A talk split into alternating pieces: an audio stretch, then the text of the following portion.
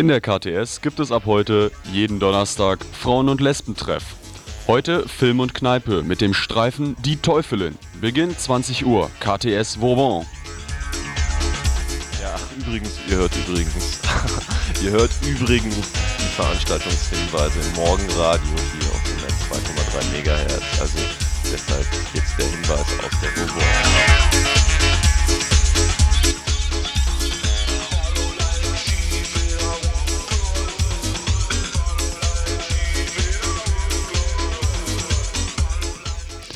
Im kommunalen Kino Shiva und die Galgenblume. Beginn 20 Uhr.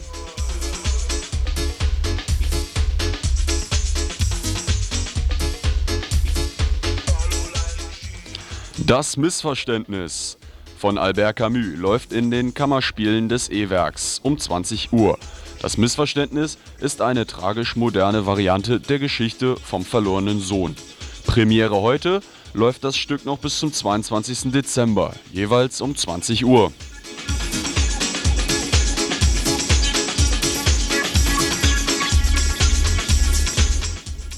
Mitglieder der Projektgruppe Adolf Reichwein lesen heute aus Briefen, Erzählungen, Reiseberichten und Abenteuergeschichten von Reichwein. In der Pädagogischen Hochschule, Foyer der Bibliothek, 20 Uhr.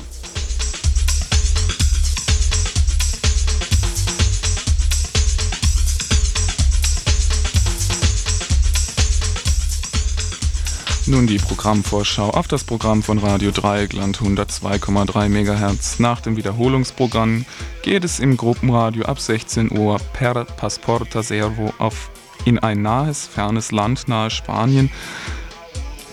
Die Reise und der Reise- und Übernachtungsdienst der Esperanto-Bewegung Passporta Servo bietet ähm, Esperanto sprechenden Menschen eine unkomplizierte Möglichkeit, Land und Leute kennenzulernen. Darüber was im Gruppenradio. Danach um 17 Uhr das Musikmagazin und um 18 Uhr das Tagesinfo. Liebe Kollegen von Info, entschuldigt, wir haben eure Themen verschlammt. Es tut mir leid. Danach um 19 Uhr im Radio International geht es um gewerkschaftlichen Internationalismus. Die Schwule Welle um 19.30 Uhr beschäftigt sich unter anderem mit dem 150. Geburtstag eines Kinderklassikers, dem Strubbelpeter. Und dann um 21 Uhr Babes in Boyland, ein Interview mit Marianne van de Vlucht. Sie ist MTV-Moderatorin und Sängerin. Ja, das war's.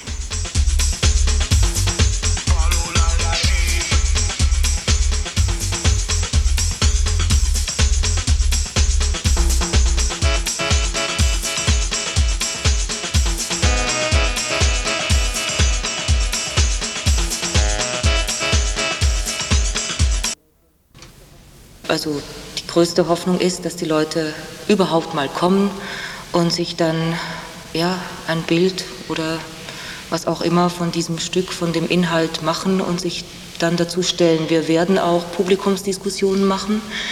Die sind jetzt noch nicht vorgesehen. Zwei sind im Januar schon festgelegt. Es können aber noch mehr dazukommen, wenn das Publikum das auch wünscht, dass man nach der einstündigen Spieldauer, es ist ja ein kurzes Stück, sehr heftig, aber kurz, äh, noch mit dem Publikum redet. Und dann können wir auch sehen, was es bewirkt.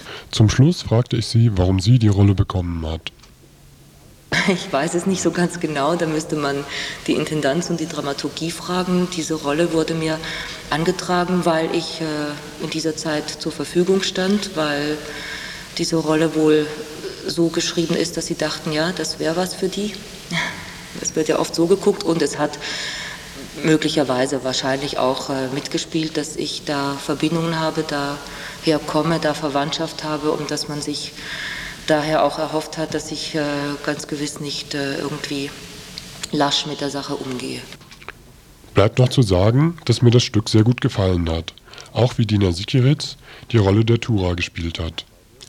Zur Aufführung in Freiburg noch eine Anmerkung. Es ist eine Low-Budget-Produktion mit einer Schauspielerin, einem Schauspieler und einfachem Bühnenbild. Da stellt sich die Frage nach der Politik der städtischen Bühnen. Sollen so aktuelle, relevante Themen möglichst billig abgehakt werden? Kann Theater nicht viel mehr?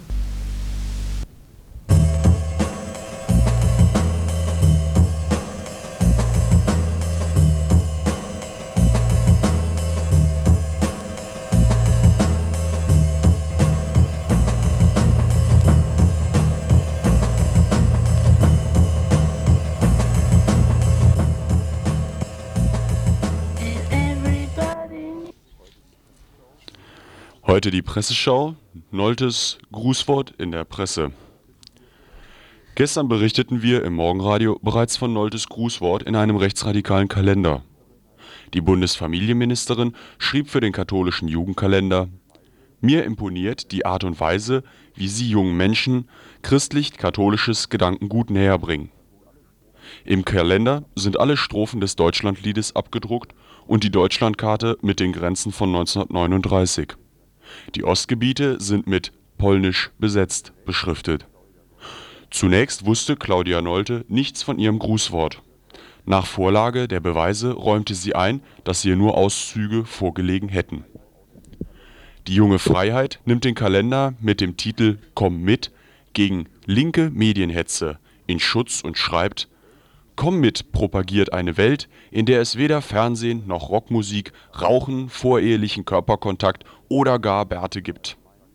In der Frankfurter Allgemeinen von gestern sieht man die Beschuldigungen als unfairen Kampf. Gegen den Vorwurf, rechtsradikales Gedankengut zu unterstützen, könne man sich am schlechtesten erwehren. Die FAZ schreibt weiter Politik ist ein Versuch auf Biegen und Brechen. Zu aufrecht stand die CDU-Bundestagsabgeordnete Nolte in den politischen Debatten für ihre Ansichten ein, als dass sich sofort nach ihrer Berufung zur Ministerin nicht die verschiedensten Kräfte daran gemacht hätten, sie klein zu kriegen oder aus dem politischen Ring zu schlagen.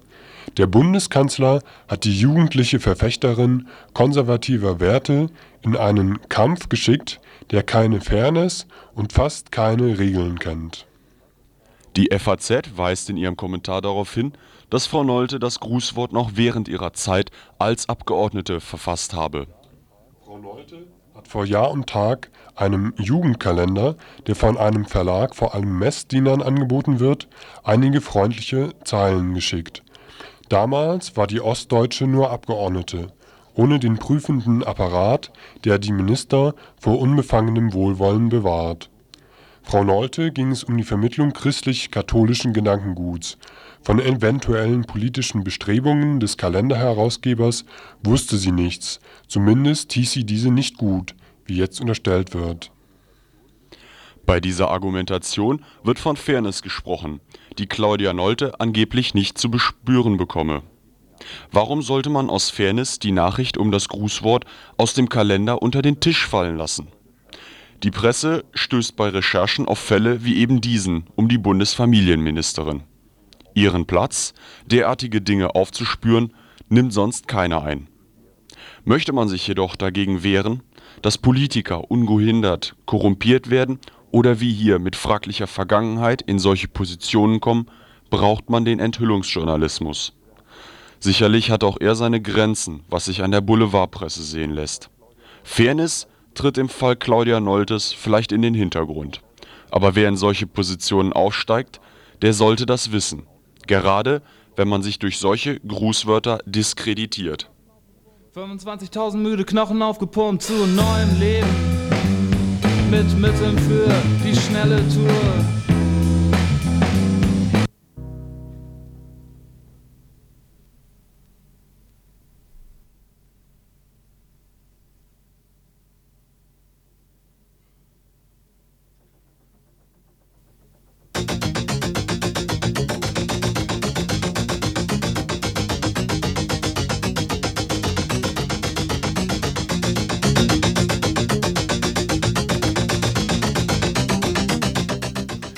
Dreieckland mit den Nachrichten.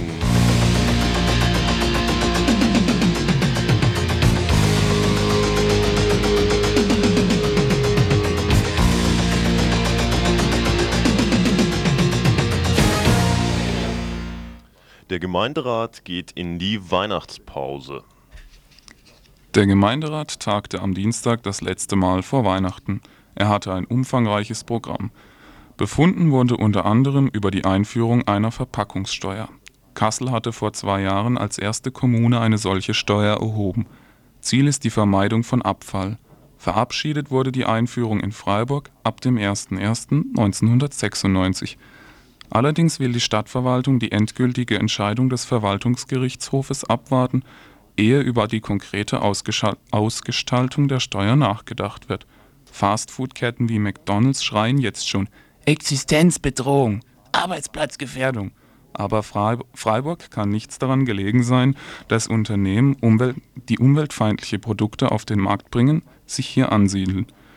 Des Weiteren genehmigte der Gemeinderat noch 100.000 D-Mark zusätzlich für die 875-Jahr-Feier Freiburgs im kommenden Jahr. Die Kosten haben sich auf insgesamt 660.000 Mark erhöht. Das Jubelfestchen ist damit teurer, als das Thermalbad Zähringen gewesen wäre im ganzen nächsten Jahr. Aber es ist eben überhaupt kein Geld da, es sei denn, man braucht ein größeres Stadion. Der Gemeinderat hat mit 35 Ja zu 12 Nein-Stimmen entschieden, 6,5 Millionen D-Mark in den Ausbau des Dreisamstadions zu investieren. König Fußball wird gefördert, sehr viel förderungswürdigere und bedürftige Projekte sehen kein Geld. Schade eigentlich.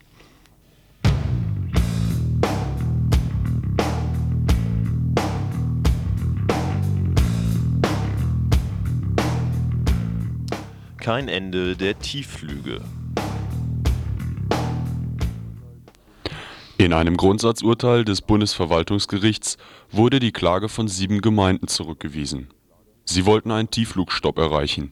In der Urteilsbegründung sagte der Richter, dass für die Ausweisung der Fluggebiete verteidigungspolitische Aspekte zählen.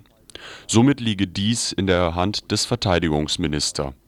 Und er ist an keine Verwaltungsverfahren gebunden weiter teilte der Richter mit, dass die sieben Gemeinden aus dem Westmünsterland keine Schädigung von Personen nachweisen konnten. Auf Widerstand stieß dieses Urteil unter anderem bei der bayerischen SPD. Die Landesvorsitzende nannte es einen Freibrief für Militärs.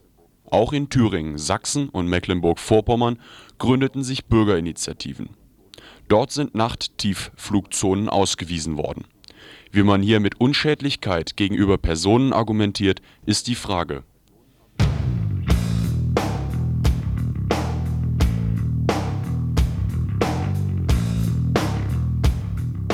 Etwas Neues aus dem Polizeistaat Bayern. Heute soll im Bayerischen Landtag eine Änderung des Polizeiaufgabengesetzes verabschiedet werden Künftig ist es also für die Polizei möglich, in Bahnhöfen, Busbahnhöfen und auf Durchgangsstraßen sogenannte verdachts und ereignisunabhängige Personenkontrollen durchzuführen.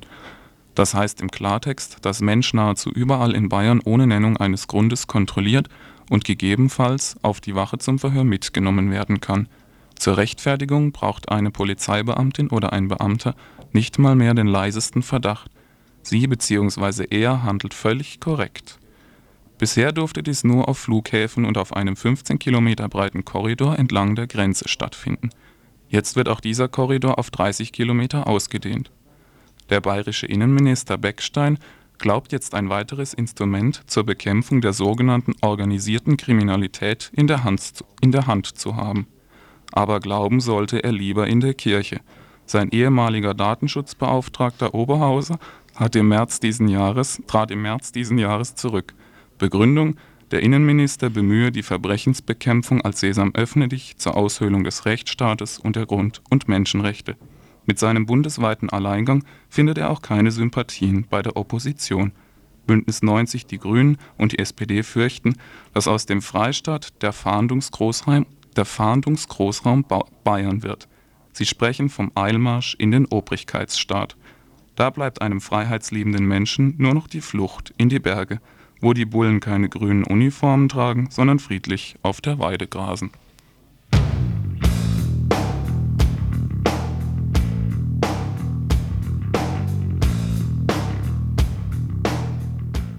Nazi-Parolen eines Hauptfeldwebels. Nächsten Mittwoch beginnt ein Verfahren gegen den Ausbilder und Hauptfeldwebel Jürgen G. Dabei soll geprüft werden, ob er während der Ausbildung von Soldaten rechtsradikale Parolen sagte. Dieser Vorwurf kommt von ehemaligen Rekruten. Demnach sollen Sprüche gefallen sein wie „ Beim Führer wären Sie erschossen worden “oder „ Ziehen Sie den Karabiner hoch, wie Sie einem Neger in der Diskothek den Kristallaschenbecher in die Fresse hauen. “Den Anfang nahm die Enthüllung im Juni diesen Jahres. Der ehemalige Wehrdienstleistende Carsten Uhl griff nach einem nach einer Monitorsendung zum Thema Rechtsruck in der Bundeswehr zum Hörer und berichtete von seinen Erlebnissen. Zunächst wurde ihm durch eine Verfügung verboten, von seinen Erfahrungen zu berichten. Die Zivilkammer der Stadt Köln beschäftigt sich nun mit der Frage: Bekommt Uhl Recht, wird der Wehrdisziplinaranwalt seine Ermittlungen gegen Jürgen G. aufnehmen. Carsten Uhl stehen zwei ehemalige Kameraden als Zeugen bei. Die Anwälte des Hauptfeldwebels verteidigten ihren Mandanten, er hätte die recht formalen Aufgaben etwas auflockern wollen.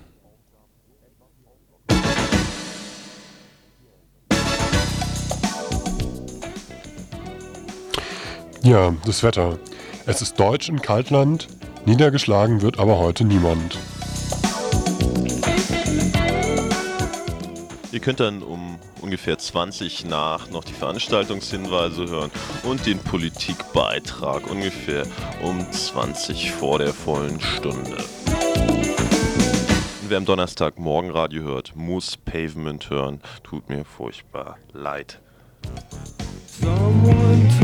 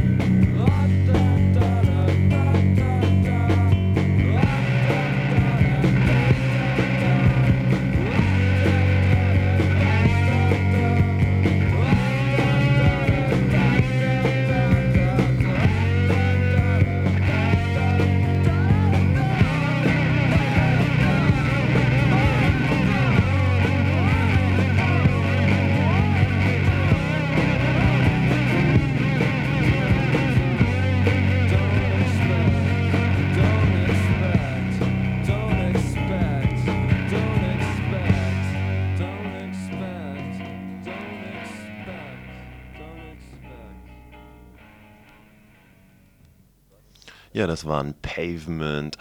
Und es geht weiter mit Sabido, einer Abspaltung, naja, Abspaltung ist vielleicht zu viel gesagt, von Dinosaur Jr., zumindest Den Chef haben sie davon damals rausgeschmissen bei Dinosaur Jr. Von einer Kassette ist das Sabado vs. Helmet und da ist ein sehr nettes Foto drauf, also was ich euch zumindest jetzt beschreiben möchte. Dort steht ein schon leicht beleibter ähm, ja, Kampfschwimmer mit gelber Bademütze und dunkel getönter Sonnenbrille und guckt uns erwartungsvoll entgegen. Es geht weiter mit Sabado von Sabado vs. Helmet.